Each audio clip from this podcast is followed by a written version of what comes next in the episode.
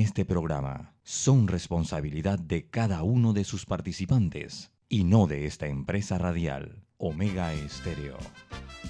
Son las 7 y 30 de la mañana, hora de un buen café y hora de Infoanálisis, el programa de información y análisis más profundo y actualizado de Panamá.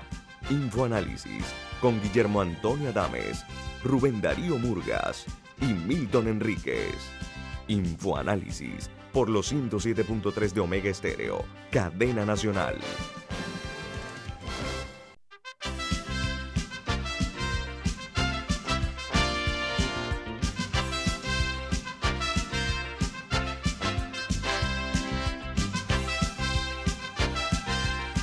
Buen día, señoras y señores, bienvenidos. Esto es Info Análisis, un programa para la gente inteligente. Hoy es 28 de octubre del año 2021 y hacemos contacto directo hasta Madrid, España, con Don Milton Enrique, quien presenta Infoanálisis. Don Milton.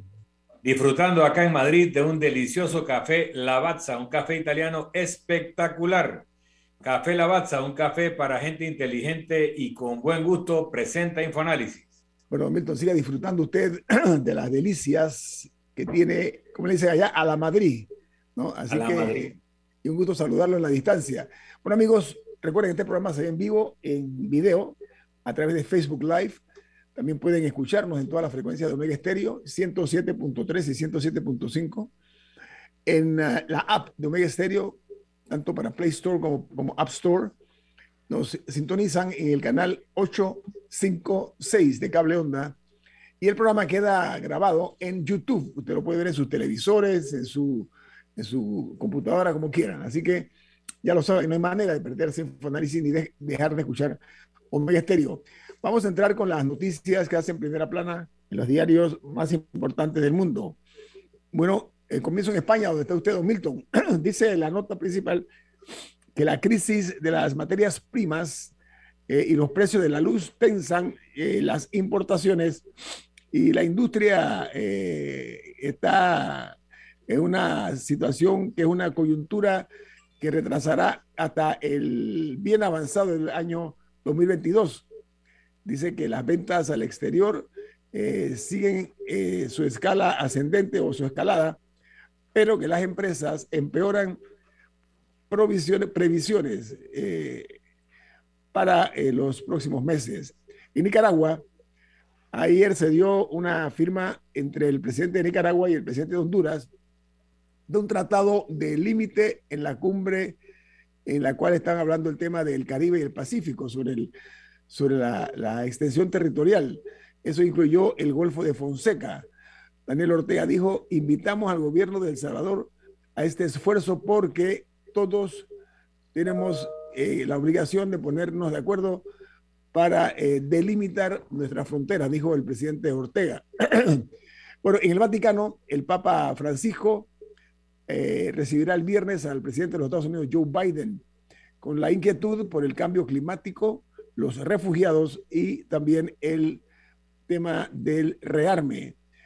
El pontífice también va a recibir a los mandatarios de India y Corea. Mientras en México, la principal noticia internacional de México es que solo se ha vacunado contra la COVID-19 a menores que cumplan, o se va, perdón, se va a vacunar a los menores que cumplan con requisitos muy bien definidos. Se habla de menores de 12 a 17 años que presentan alguna de las 40 comorbilidades, eh, según la Secretaría de Salud. México tiene números realmente eh, importantes en cuanto a los eh, casos de la COVID-19 19. Y me explico por qué lo digo. Las últimas 24 horas, ayer, se sumaron 4.797 casos nuevos de COVID-19 y 386 nuevas eh, pérdidas de vida, fallecimientos. El total acumulado de muertos es 287.274. Disculpen. Continúo con las primeras planas de los diarios. En Argentina, el presidente Alberto Fernández en tono amenazante, eh, le respondió al Fondo Monetario Internacional de la siguiente manera, abro comillas, esperen para cobrar porque antes que ustedes hay millones de argentinos, aquí cierro la cita del presidente Fernández, eh, ha advertido que eh, él va a viajar a Roma participar, para participar del grupo del G20 y se va a reunir con la presidenta del G20. La, situación de esta es que se añade el hecho de que el presidente dijo que Argentina no se va a arrodillar ante el Fondo Monetario Internacional. En Costa Rica, ante el posible riesgo de fuga del presidente de la empresa constructora MECO, eh, la jueza ha ampliado eh, eh, las medidas cautelares contra él y contra la dueña de otra empresa constructora, que están ambos detenidos por pago de, coimas.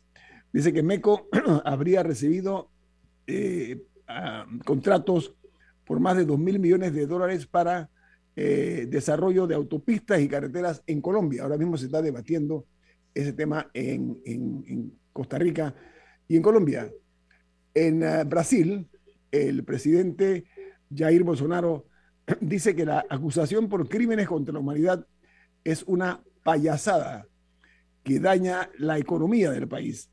Sin embargo, el fiscal general de Brasil recibe el informe final del Senado y deberá decidir si denunciará al presidente por no haber asumido sus responsabilidades para afrontar la pandemia, la crisis pandémica.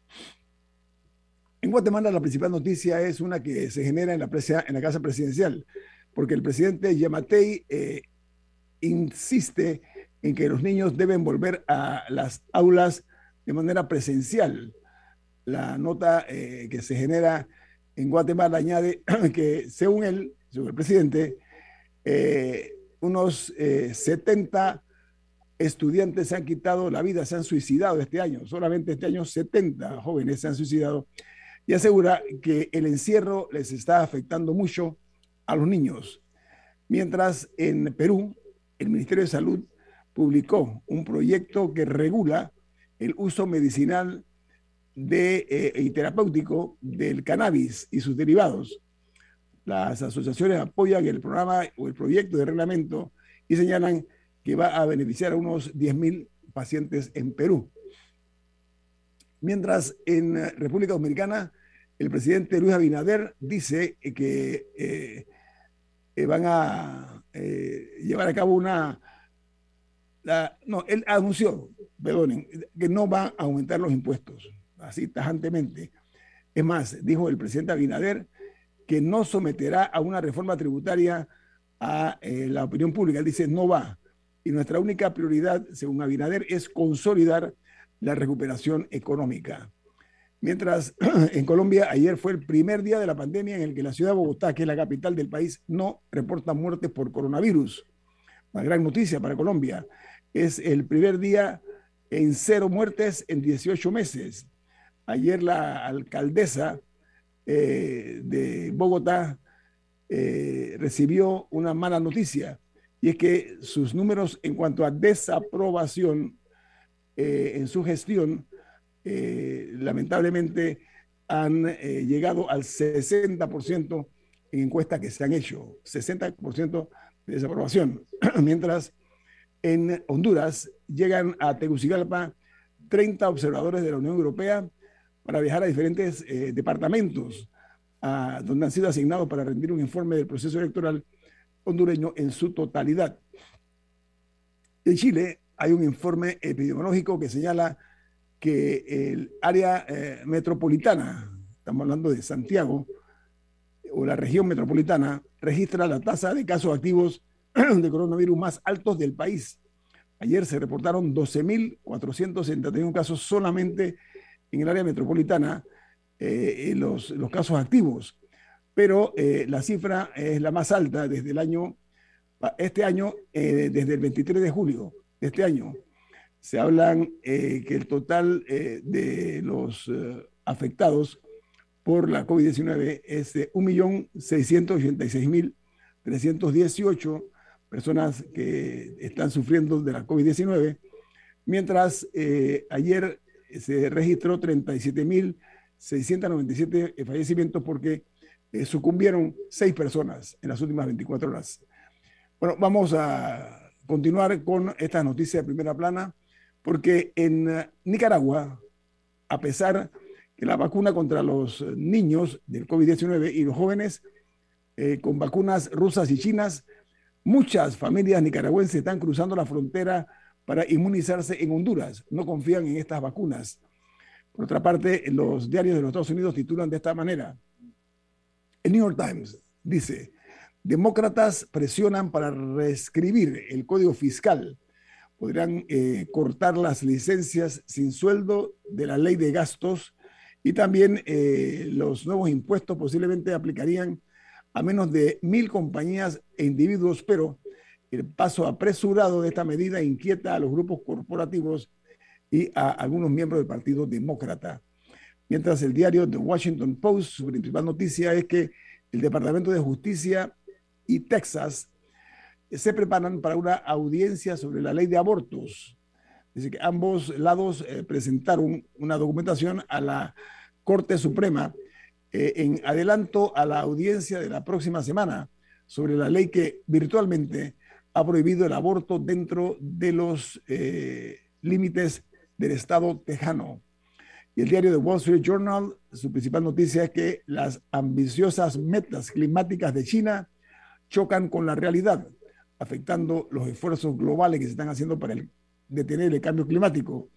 Beijing se compromete a hacer eh, que sus emisiones netas hayan bajado para el año 2060, pero por los próximos años continuará quemando mucho carbón para mantener el eh, ritmo de su economía. Camila.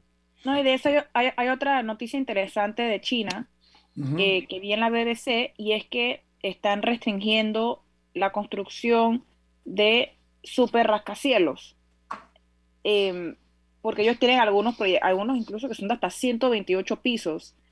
Y, básicamente la idea es que están buscando irse hacia cosas más prácticas y, y no proyectos de vanidad, como lo llaman, em, que es un problema que han tenido. Así que ellos están poniendo esta restricción en búsqueda de hacer edificios más útiles. Y, también ellos, ellos más temprano este año prohibieron la, la arquitectura fea. Así que ellos, también están tratando de enrumbar sus ciudades. Yo vi, hace un par de años, estuve en China y la verdad que es impresionante las varias ciudades chinas que yo vi. Tienen unos edificios, como dices tú, Camila, espectaculares, pero los iluminan con unos efectos de luces que parece que fuera eh, cualquier ciudad de, Occidente. Muy, muy linda algunas ciudades, incluido una que se llama Shenzhen. Señor Murga, tiene un minuto, me iba a decir algo. Disculpe. Bueno, eh, aquí termino con las notas internacionales, pero voy a darle los números de la COVID-19. Dice que eh, una buena noticia. Ayer hubo cero fallecimientos por la COVID-19 se registraron 173 nuevos contagios para un total de 472.057 y los fallecidos en Panamá por la COVID-19 son 7.314 personas. Vamos al corte comercial. Esto es Info Análisis, un programa para la gente inteligente.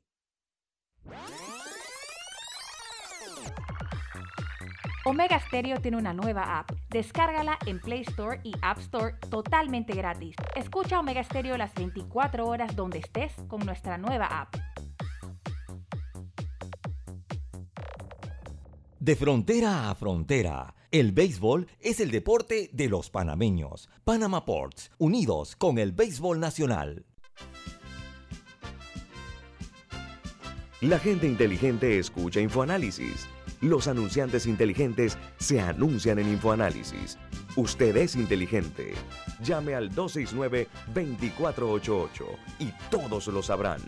Infoanálisis, de lunes a viernes de 7 y 30, 8 y 30 de la mañana, en donde se anuncian los que saben.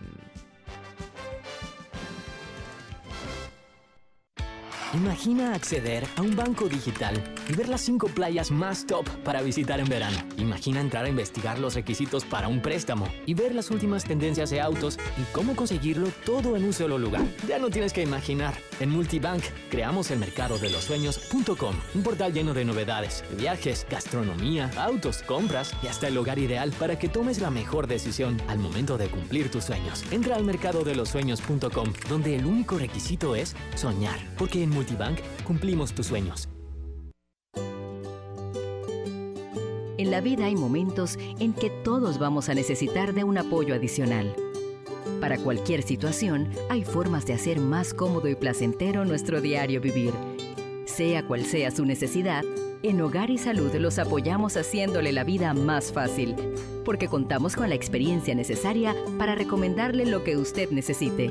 Recuerde, Hogar y Salud les hace la vida más fácil. Visite nuestras nuevas sucursales en Villa Zaita al lado del Super 99 y en Cativa Colón al lado del Super Extra. Estamos abiertos en todas nuestras sucursales del país y le hacemos su entrega de forma gratuita en Panamá Centro. Para mayor información, puede consultar en Instagram y Facebook. Ya viene InfoAnálisis, el programa para gente inteligente como usted.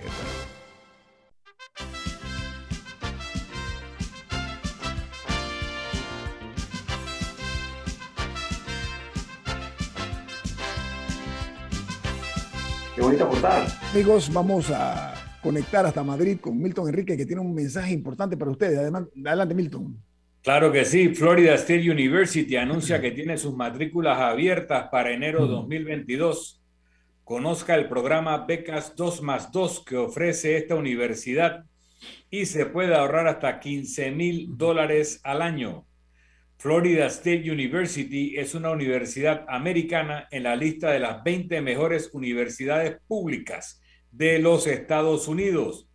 Llame o escriba al 6213 6963 6213 6963 de Florida State University. Gracias, Milton. Bueno, tenemos esta mañana con nosotros aquí en el programa al presidente del grupo editorial GESE, que edita los diarios La Estrella de Panamá y El Siglo. Estoy hablando del abogado Eduardo Quiroz. Buen día, don Eduardo, ¿cómo está? Muy buenos días, saludos a todos los radioescuchas de Infoanálisis y en particular a ustedes, que en realidad es un placer siempre estar con ustedes. Gracias, muy amable de su parte. Oiga, vamos a entrar rapidito en materia porque hay un proyecto de ley de extinción de dominio, eh, dominio público, ¿no? Eh, en los cuales ha generado algunos comentarios que voy a hacer en dos líneas. Una eh, de Panamá. El ministro de Seguridad lanzó una perla informativa al decir, el, el ministro dice, en un proyecto que está aparentemente estancado en la Asamblea, él se refirió a que no hay nada que temer, el que no la debe no la teme. Estoy diciendo en mis palabras, ¿no? Mientras el jefe de la misión de los Estados Unidos en Panamá, eh, el señor Stuart Tuttle, él eh, dio una declaración señalando que con la aprobación de la extinción de dominio, nadie honesto ni honrado tiene nada que perder. O sea, coincide el concepto del, ministro Pino con el representante eh, diplomático de los Estados Unidos en Panamá, y añade que eh, los únicos que deben temer son los delincuentes y corruptos. ¿Qué le parece, don Eduardo, esas declaraciones de ambos funcionarios?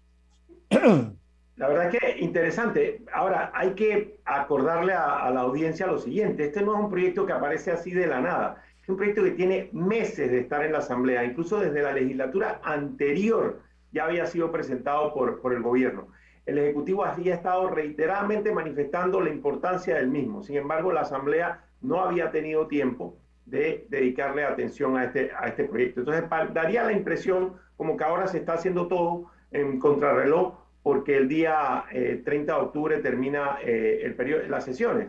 Sin embargo, es un proyecto de ley que ya tiene tiempo de estar ahí en la Asamblea. Pero eh, las declaraciones de ambos funcionarios, tanto el panameño como el de, el de Estados Unidos, lo que marcan es la, importancia del, mismo, ¿no? Sí, pero desde el punto de vista, eh, Eduardo, de lo siguiente, eh, con este proyecto de ley de extinción de dominio, las personas que han eh, obtenido dinero mal habidos, ¿no? que han actos de corrupción, etcétera, no únicamente en el sector público, sino también en el privado. Ojo, personas que han comprado con los dineros mal habidos, por ejemplo, yates, mansiones, fincas, automóviles de lujo que muchas veces se salen con la suya. Esto podría ser un alto eh, para que, o un freno para evitar que queden impunes este tipo de actividades, eh, don Eduardo Quiroz. el, título del proyecto podría tal vez ser eh, difícil de comprender, ¿no? Porque se refiere a la, a la, finalización del ejercicio de la propiedad sobre un determinado bien. Eh, sin embargo, en lo, a lo que guarda relación, como bien señalas, es a si esa persona tiene la capacidad de poder demostrar que adquirió esos bienes eh, de manera lícita o con dinero eh, lícito. Ese es, ese es el, meollo del, del, asunto. Por lo tanto, sí, coincido con, la, con las expresiones de que quien, quien esté haciendo las cosas bien y quien sea honesto no tendría nada que temer un proyecto de ley como este. Yo creo que dando un paso hacia las realidades eh, del delito transnacional, sin duda alguna, este es un proyecto de ley necesario, no hay la menor duda de ello. A la hora de, de, hacerlo operativo, a la hora de plantearlo, a la hora de ejecutarlo, es muy importante cómo las autoridades eh, muestren transparencia y absoluto, eh, eh, perdón, ser absolutamente escrupulosos en el cumplimiento estricto del propósito de la ley, para que jamás se pueda interpretar que puede ser utilizado con otros propósitos. Milton.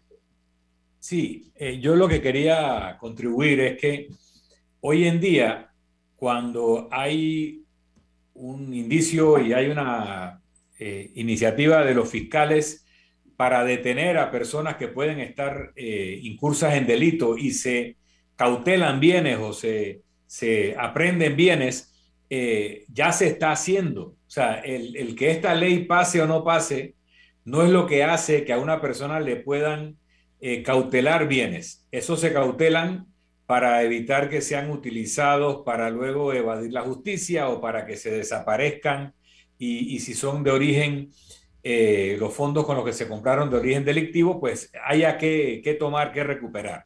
Así que lo que este proyecto trata no es lo que hace que te puedan cautelar o no bienes. Eso ya se está haciendo por las normas existentes.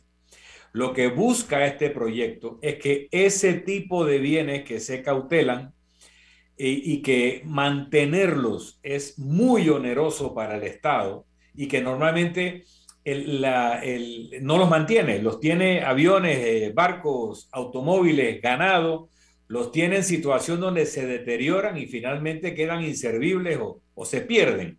Entonces, el propósito de este proyecto de ley, que sea ley, es que esos bienes se vendan.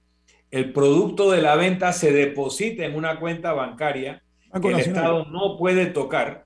Banco Nacional, Milton, el Banco Nacional. Bueno, sí, en una cuenta bancaria, ¿no? Del Banco Nacional, que el Estado no puede usar hasta que un tribunal dictamine si en efecto los bienes fueron de, de origen delictivo o comprados con dinero de esa fuente. Si finalmente se demuestra la inocencia del acusado y todo, se le devuelve el valor monetario de los bienes que habían sido cautelados, que probablemente si le fueran a devolver los bienes estarían inservibles o a un valor mucho menor del que tenían al momento. Así que también se está protegiendo la propiedad en el caso de que hubiera habido un error en el momento de la cautelación. no, es, no es que es una cuestión de temer o no, es realmente una medida prudente.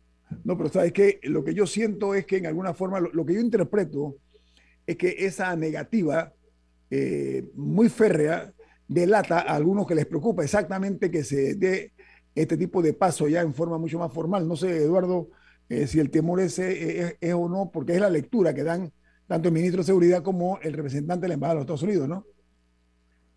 Claro, porque, porque habría que agregar, efectivamente, el, el, proyecto de ley también lo que plantea es que esos bienes, esos, esos recursos líquidos puedan ser utilizados en la lucha contra el crimen. Entonces, estás hablando de... eso, eso solo después de que un tribunal haya dictaminado el origen delictivo.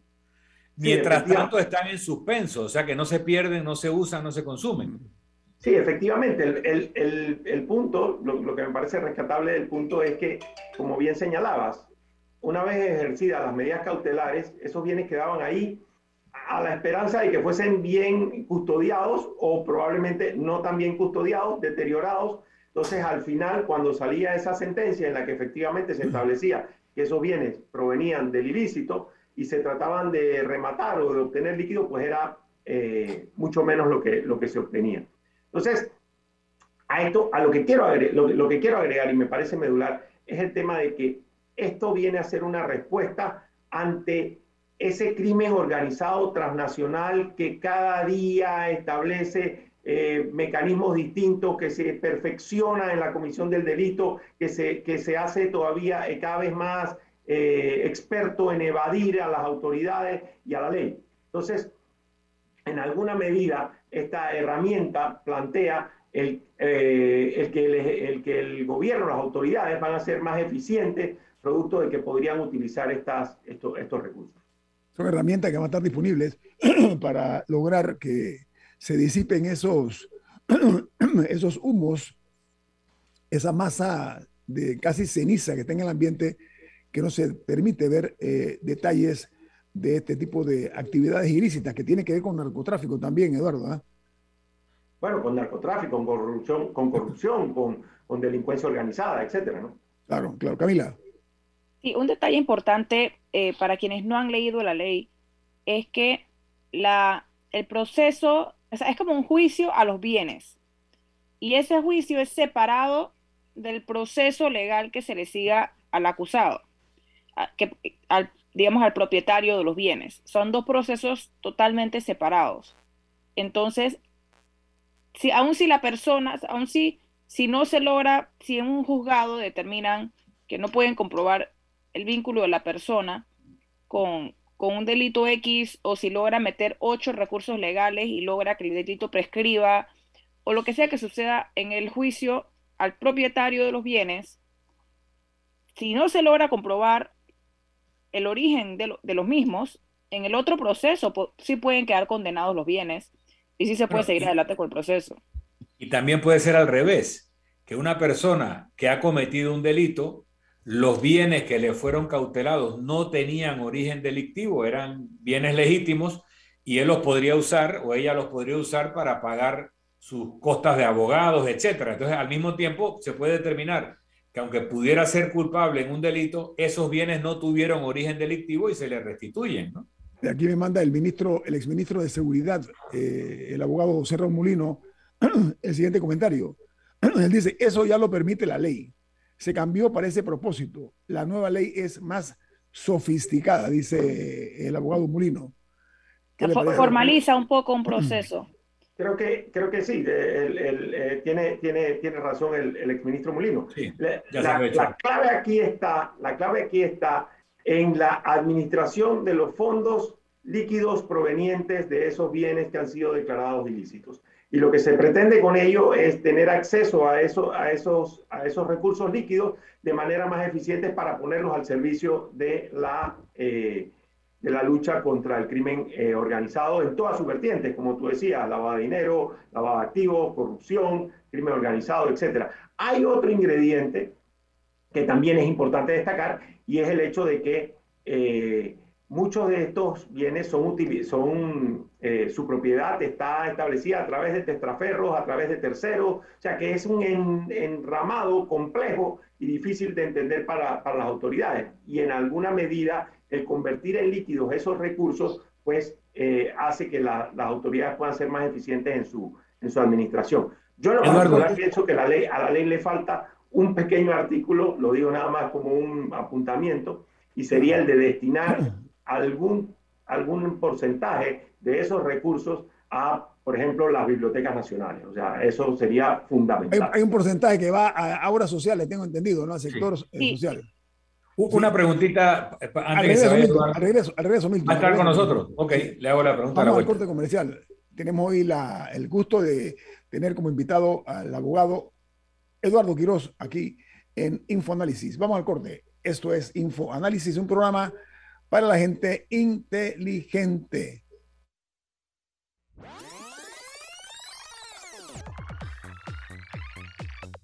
Omega Stereo tiene una nueva app. Descárgala en Play Store y App Store totalmente gratis. Escucha Omega Stereo las 24 horas donde estés con nuestra aplicación 100% renovada. Si nos cansamos de la rutina, inventamos una mejor. Con Claro es posible. Activa tu super pack de 5 balboas por 7 días que incluye un gigabyte para compartir, ilimitada y minutos ilimitados. Actívalo en miclaro.com.pa. Claro que es posible. Promoción válida del 1 de julio al 31 de octubre de 2021. Para mayor información visita claro.com.pa. En Panama Ports creemos en un mejor país a través del deporte. Panama Ports, unidos con el béisbol colonense. Prepara tu mejor futuro desde hoy. Elige una licenciatura en la USMA. Conoce el significado de una vida universitaria en un campus de 23 hectáreas, con espacios para conectar con las mentes más brillantes del país. Solicita información ingresando a usma.ac.pa. USMA, formando tu mejor futuro desde hoy. Ya viene InfoAnálisis, el programa para gente inteligente como usted.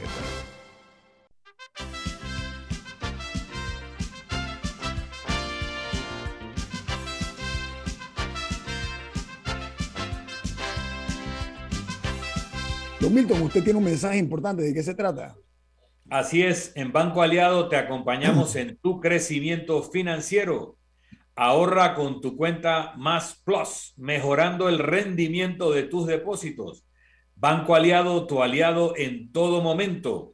Visita la página web de Banco Aliado en www.bancoaliado.com y también puedes seguir a Banco Aliado en las redes sociales como arroba Banco Aliado.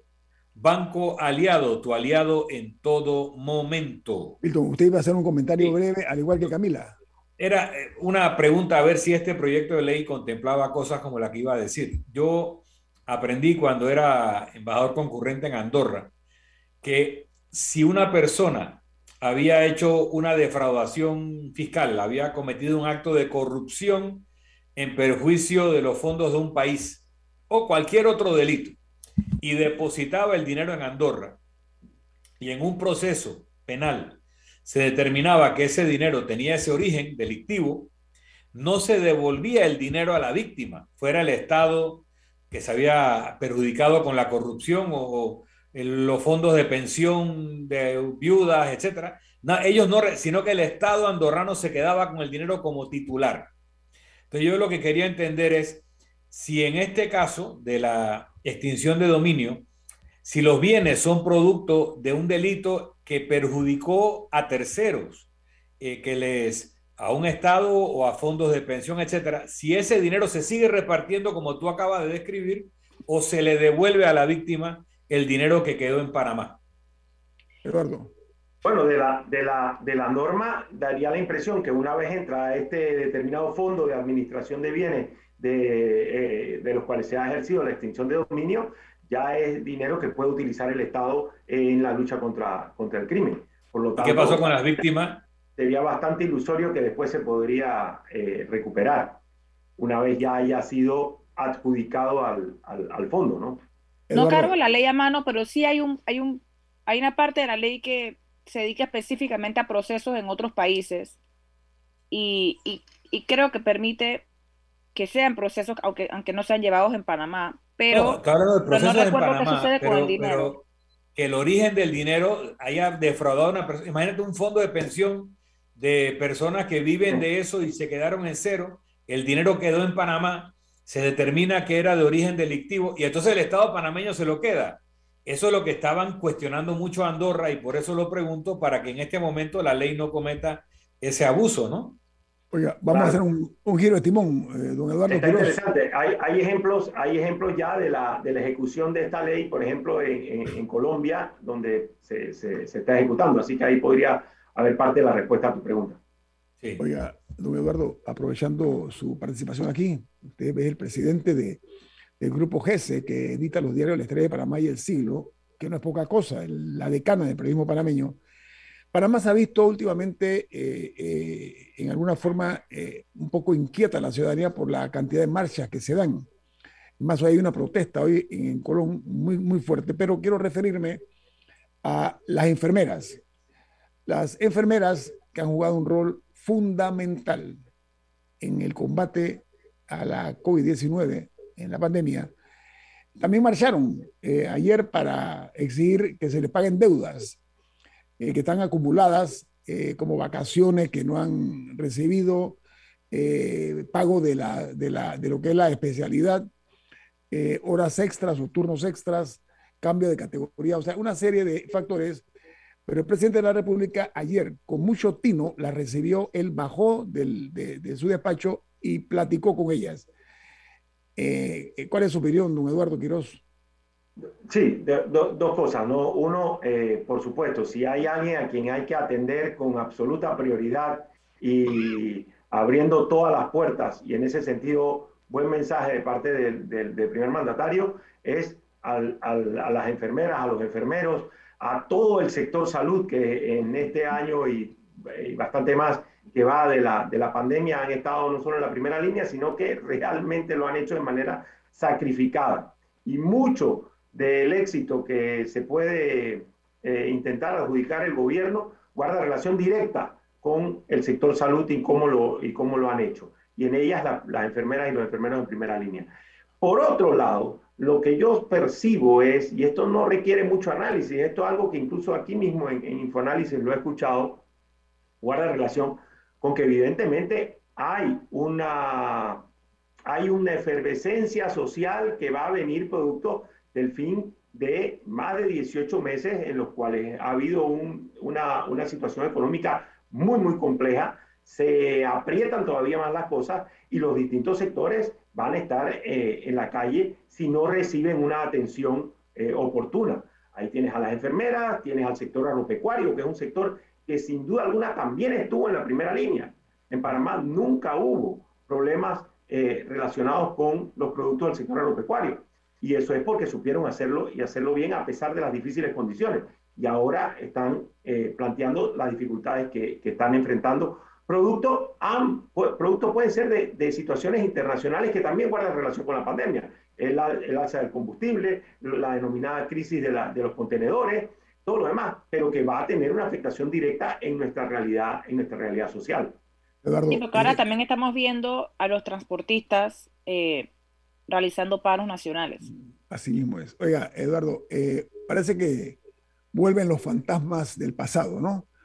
En lo siguiente, y es que eh, lamentablemente que la ciudadanía, las personas afectadas por falta de agua, falta de servicios de diversa naturaleza, malas condiciones de las carreteras y calles, etcétera, eh, los ministros y los altos dignatarios deben servir como un retén para que el presidente no tenga que atender estos casos, porque ya la gente ha perdido la fe en, en los ministros, en algunos ministros, que no, no los atienden y mandan un jefe de departamento, etcétera, y están llevando ya a que se rebase ese, esa línea eh, invisible, pero que está ahí, de proteger, de servir de colchón para que no le lleguen al presidente este tipo de, de formas de rebasar. Eh, esto me parece a mí un poquito eh, riesgoso, Eduardo, no sé usted cómo la ve. no, se me, no, no se me ocurre, y de aquí desde la experiencia y desde el análisis, no se me ocurre periodo más complejo para el ejercicio de eh, las labores de quien esté a cargo de una cartera ministerial que estos momentos. El periodo de la pandemia fue muy, muy complejo, pero un tema fundamentalmente relacionado con la salud.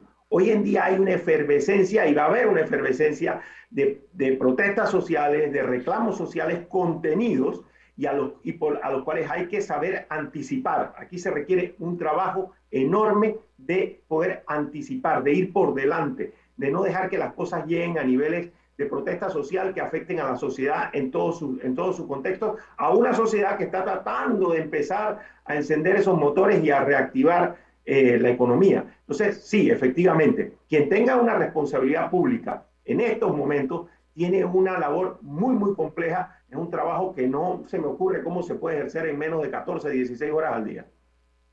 Pero al mismo tiempo, las personas se sienten engañadas, porque la respuesta, cada vez que salen a protestar o, a exigir sus derechos o a denunciar alguna carencia en los servicios públicos o de algún tipo, siempre se salen con mesas técnicas, con diálogos que meses después no se cumplen, qué fue lo que ocurrió con las enfermeras. Bueno, y ahora lo que se anunció yo, yo en ningún momento escuché, ya estamos rayando el cheque para pagarles. Yo escuché que iba a haber una mesa técnica. Entonces, también es una estrategia que utilizan para aplazar problemas, eh, exacto, aplazar problemas que les terminan pasando factura. Sí, yo, yo, yo, coincido contigo, se requiere experiencia, se requiere comunicar muy bien, se requiere soluciones concretas, específicas, no, no, no plantear temas en, en el aire y al mismo tiempo comprender que eh, hay limitaciones de recursos y hay que saber administrar. O sea, es una situación compleja, complejísima. pero, al mismo tiempo, yo al mismo tiempo hablan de limitaciones de recursos, pero cuando se habla de que a un artista le podrían estar pagando 350 mil dólares para una presentación, una persona que no tiene agua en su casa tiene todo el derecho de cerrar la calle todos los días a protestar. O sea, eh, hay un, también las personas ven esas cosas, ven el derroche que sucede en otras áreas, ven el aumento de presupuesto, ven el aumento de viáticos para las giras al interior que metieron en, en el presupuesto, que aumentaron todos los viáticos para las giras al interior de todos los funcionarios. Ellos ven todas esas cosas y dicen, y yo sigo sin agua, sigo sin techo, no puedo comprar lo básico de la canasta básica, claro que hay razones para que la gente esté enojada y el gobierno no se está haciendo ningunos favores a la hora de distribuir sus recursos tampoco. Milton, se la paso después de hacer el siguiente comentario, creo que es oportuno. El presidente de la República eh, ayer, cuando recibió a las enfermeras ahí frente al Palacio de las Garzas, eh, él habló de que se va a, crear una mesa técnica eh, de diálogo permanente, es el término que usó, y además se anunció, me pareció interesante, que el día 3 de noviembre eh, ella se le va a rendir tributo eh, a ellas y a los médicos, a las enfermeras y a los médicos. Así que quería eh, subrayar eso. Diga, don Milton. Sí, yo quería aprovechar la presencia de Eduardo Quiroz presidente del grupo editorial GESE, porque GESE fue parte hasta hace unos años del grupo WACE. Y después de cinco años, Vemos cómo las empresas del grupo Wacket están saliendo de la lista Clinton, no sabemos de ningún proceso. Eh, ¿Qué sabe Eduardo Quiroz si se mantiene al tanto ¿no? de estos temas? De, ¿En qué ha quedado eso? Porque aparentemente no había nada y, se causó un perjuicio eh, enorme a un grupo empresarial y finalmente parece que no hay nada. No sé si Eduardo tiene algún comentario sobre eso. La información que, de la que dispongo es bastante pública. Es básicamente, eh, como tú señalas, eh, que he escuchado que algunas eh, sociedades han sido deslistadas, o sea que ha habido un proceso de, de por parte de, de, OFAC, del Departamento del Tesoro, de liberar sociedades que pertenecieron al grupo Wacket en su momento, que algunas de esas sociedades ya habían sido disueltas también y que, y que esto es un proceso continuo. Yo de eso lo que sigo manifestando es lo que dije desde el inicio. Es un proceso muy, muy atípico en el que el, due process of law, el, debido proceso legal no se cumple, donde no se aportan pruebas y donde es absolutamente eh, eh, arbitrario eh, por parte del, gobierno de los Estados Unidos. Muy poca información. Quería, quería recoger, si me permites un segundo, algo que planteaba Camila. Para aprovechar tu presencia en ese, en ese lado también. Claro, eh, siempre a la orden. Eh, quería recoger algo de lo que decía. Es que a eso me refiero cuando me refiero a anticipar. Una cosa es administrar la cosa pública en una situación regular, normal, estable, en un país en vías de desarrollo, con dificultades de recursos, etc. Y otra cosa es administrar un país en las circunstancias en las que estamos, donde se requieren una, una serie de características muy, muy importantes. Y una de ellas guarda relación con la capacidad de anticipar ese descontento social producto de todas esas cosas que, bien estaba señalando. Y ese descontento social puede convertirse en una bomba de tiempo si se unen distintos sectores. Ya ayer y hoy han sido días un poco complejos, producto de que el sector de las enfermeras salió, los transportistas salieron, el sector agropecuario está alando la campana a cada rato diciendo... Y hoy Suntrax. Hoy hay cierre por Suntrax y hoy los trabajadores en, por, en otro tema. Entonces, ese cóctel que se va conformando, hay que tener capacidad de anticipar, hay que, hay que tener capacidad de poder plantear las soluciones, ser efectivo en ellas y por otro lado hacerlo de manera transparente, porque la sociedad también es cada vez más exigente con quien maneja los recursos públicos de que se haga de manera transparente. Eduardo, y yo le agrego, tengo unos segundos nada más, cuando van a las comunidades que protestan, prometen cosas que después no cumplen, entonces eso causa más irascibilidad, más enojo en las comunidades. Si van a ir allá, no prometan lo que no van a cumplir. Creo que eso es importante, la credibilidad y confianza. Vamos al corte comercial, don Eduardo, lo voy a quitar unos minutos más, no hay ningún problema. A, sus órdenes, un gusto estar aquí. Gracias. Viene más aquí en Info Análisis, un programa para la gente inteligente. Omega Stereo tiene una nueva app. Descárgala en Play Store y App Store totalmente gratis.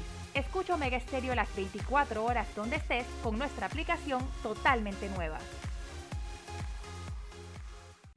Imagina acceder a un banco digital y ver las cinco playas más top para visitar en verano. Imagina entrar a investigar los requisitos para un préstamo y ver las últimas tendencias de autos y cómo conseguirlo todo en un solo lugar. Ya no tienes que imaginar. En Multibank creamos el mercado de los sueños.com, un portal lleno de novedades, viajes, gastronomía, autos, compras y hasta el hogar ideal para que tomes la mejor decisión al momento de cumplir tus sueños. Entra al mercado de los sueños.com, donde el único requisito es soñar, porque en Multibank cumplimos tus sueños.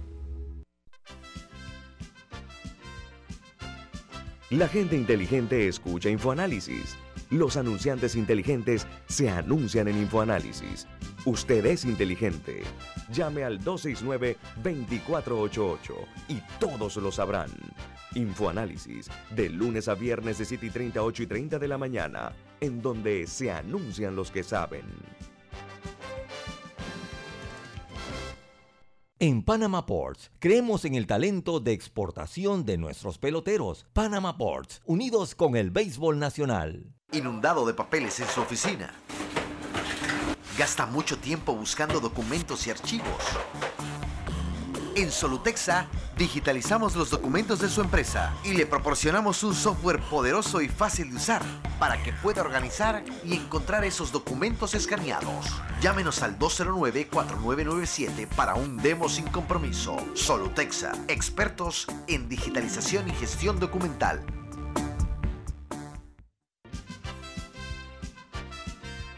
Ya viene InfoAnálisis, el programa para gente inteligente como usted.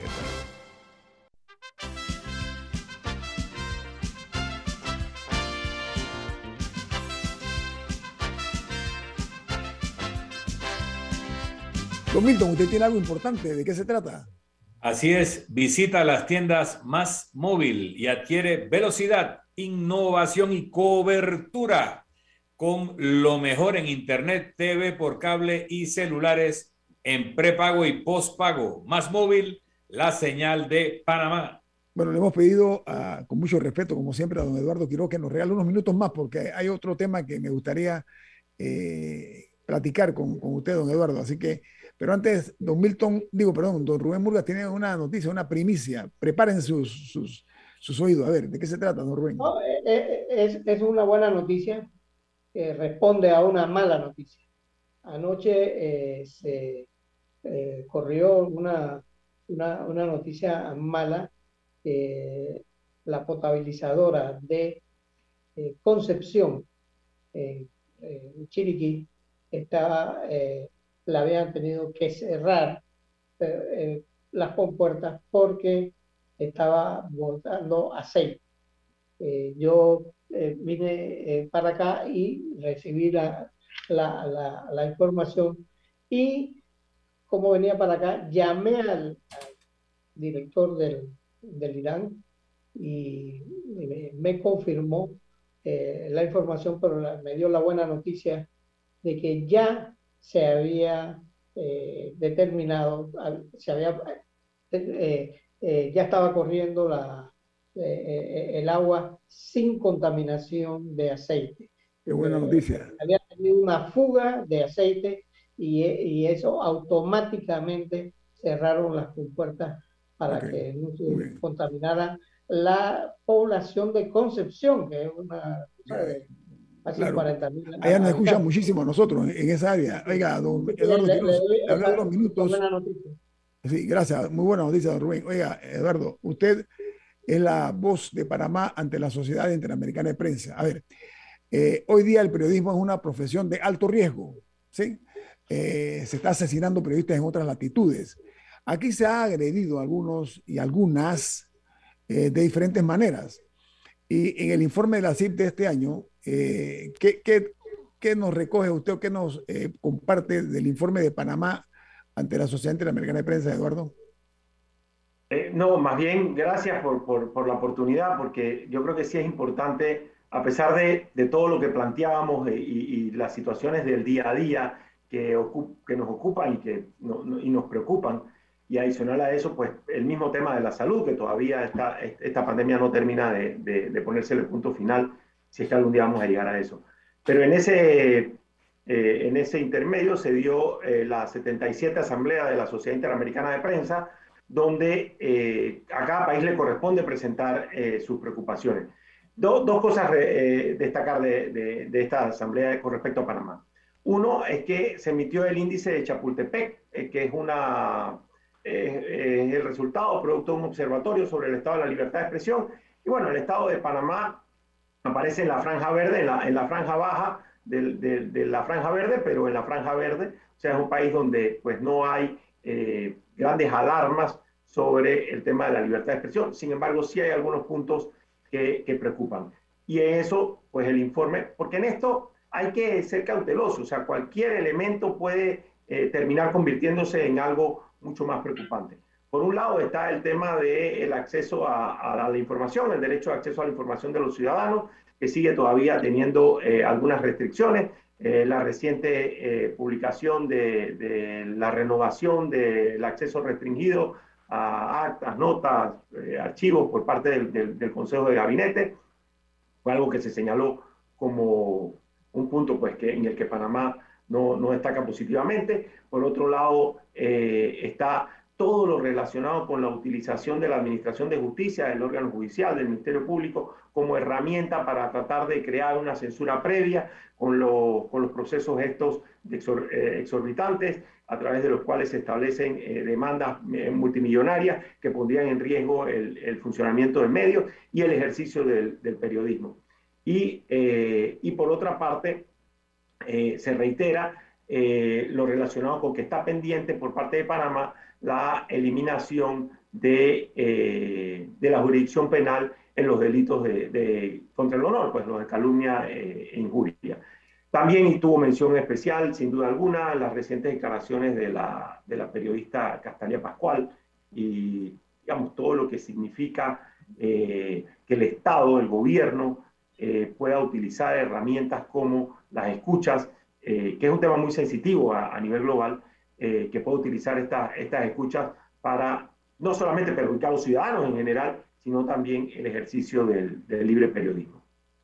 Ahora, pero esto de, las escuchas, Eduardo, ¿por qué siempre la, eh, la toman los funcionarios? Si las escuchas las están haciendo también empresas, empresas civiles que no son funcionarios. Entonces, y eh, gobiernos extranjeros. ¿Ah? Y gobiernos eh, y, otros gobiernos. extranjeros. Entonces eso, eh, yo, yo, creo que solo perseguir al Estado por esos, por, esos delitos, no. La conversación privada es privada. y, por supuesto, por supuesto, por supuesto. Creo que como principal responsabilidad la tienen las autoridades, sin duda alguna, ¿no? Y todo lo demás es de ahí en adelante más bien establecer que esto no se pueda realizar. Yo coincido contigo, yo creo que hay mucha gente escuchando. Eduardo, en ese mismo contexto, y es nuestro deber como opinadores o comunicadores también tocar esto, así como está mal las escuchas ilegales, la utilización de información personal o confidencial para extorsionar periodistas, etcétera. También tenemos casos célebres de eh, publicaciones que se hacen a través de información sustraída probablemente de forma ilegal, de firmas de abogados, de bancos. Entonces, eso también lo discuten en la CIP, de que, porque la crítica de los dueños de estas firmas de abogados es que se está haciendo noticias, se está haciendo información con información robada. Ellos dicen que es robada, tal vez no lo sea, pero ustedes tocan esos temas también en donde los medios de comunicación pueden estar usando los mismos recursos que le cuestionan a los gobiernos para hacer su trabajo periodístico ese, ese elemento ha generado debates larguísimos, conversaciones muy interesantes, como tú bien, bien lo planteas. Y, eh, a ver, yo no me atrevería a decir que hay una conclusión definitiva, pero te podría dar dos o tres eh, puntillazos. Uno es, efectivamente, el establecer si determinada filtración es producto del ilícito, eso es responsabilidad de las autoridades. Por otro lado, eh, la reserva de la fuente es un valor fundamental del ejercicio del periodismo que debe sostenerse como eso, como un pilar eh, fundamental. Y el tercer elemento, que sobre esto eh, escribí un artículo eh, hace como un año y que me parece fundamental, y es la relevancia, la relevancia de la información filtrada. Si guarda relación con elementos de interés público, tiene entonces un valor para los medios. O sea, los medios deben utilizar toda información a la que tengan acceso, siempre y cuando cumpla con todo el rigor periodístico de confirmaciones, etcétera, etcétera, siempre y cuando tenga un interés público. ¿Sabes qué, Eduardo? Eh, la noticia en muchos medios internacionales, por supuesto en los Estados Unidos, que es importante, el descubrimiento y la denuncia pública que ha hecho el diario The New York Times, diario importante, sobre el tema de Mark Zuckerberg con Facebook. Me, explico. Entonces, no únicamente, no únicamente eso, eso tiene que ver con gobiernos, tiene que ver también con empresarios que tienen ventaja en muchos casos y que no eh, se conocen cuáles son sus andanzas, por usar un término. Así que no. bueno, en, en, el caso de Facebook también, o sea, sí fue una trabajadora que incluso ella decidió revelar su identidad, la que ha estado filtrando la información. Mm, ok. porque, a veces hay el cuestionamiento de si, de si, es alguien de adentro que te da la información o si hay un hackeo, que, que no se tratan de la misma manera. Bueno, pero, pero también se publica en los medios que, vamos a hacer un ejemplo así, porque estamos aquí, que Eduardo Quiroz tiene una cuenta de banco a nombre de una sociedad anónima. Y eso puede ser producto de sus ahorros, de sus ingresos legítimos, y eso no es un delito. Pero al ser publicado, está en los papeles de tal cosa, ya le dañan la reputación a Eduardo Quiroz sin que él, eh, nada de eso haya tenido una base delictiva. Un minuto, y que el origen de esa información fue una filtración o un hackeo, también entra en controversia. Entonces, no podemos combatir el delito cometiendo delitos. Eduardo, un minuto, rapidito. Uno, mal ejemplo, Milton, no hay esa situación. Segundo. Ustedes este, tienen una cuenta en algún lado. Sobre Camilo, perdón, sobre Camila. Mira, e, es bien importante lo que planteas, porque efectivamente pareciera que aquí en el caso de Facebook hay tres elementos. Uno, por un lado, una funcionaria que sale de adentro de la organización y empieza a dar información sobre ella. Segundo, hay ahora los, los Facebook Papers que pareciera que revelan información que otras personas han estado filtrando. Y por otro lado, la empresa plantea que podrían ser objeto de un hackeo. O sea, no importa aquí de dónde, de dónde provenga, lo cierto es que está saliendo información. De hecho, de hecho, de hecho cumplido. Eduardo, de hecho cumplido. nada de lo que se publica es falso. Nada de lo que se publica es falso. De aquí a lo fundamental. ¿Qué es lo fundamental? Mm. Tiene interés público. Si una empresa de la magnitud de Facebook, que administra unas redes sociales de miles de millones de, habitantes del mundo está utilizando algoritmos o programación para alterar el normal eh, intercambio que se ve en esas redes, pues tiene un valor o una importancia para, el público. Entonces, aquí el eje central es si, si, la información tiene valor para la sociedad, si tiene valor público. Como dice Milton, si fuese de la intimidad, de la privacidad de una persona, pues no tendría, que no es funcionario público, que sus bienes son lícitos, no tendría ninguna relevancia hacer eso público.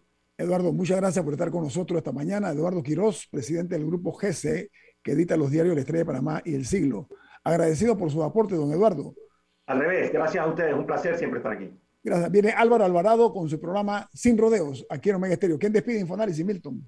Nos vamos, pero lo hacemos disfrutando una deliciosa taza del café Lavazza un café italiano espectacular, Café Lavazza, un café para gente inteligente y con buen gusto. Despide Infoanálisis. Ha terminado el Infoanálisis de hoy. Lo esperamos mañana, de 7 y 30 a 8 y 30 de la mañana, para compartir la información y el análisis más profundo e ilustrado de Panamá. Infoanálisis con Guillermo Antonio Adames, Rubén Darío Murgas y Milton Enríquez. Infoanálisis por los 107.3 de Omega Estéreo, cadena nacional.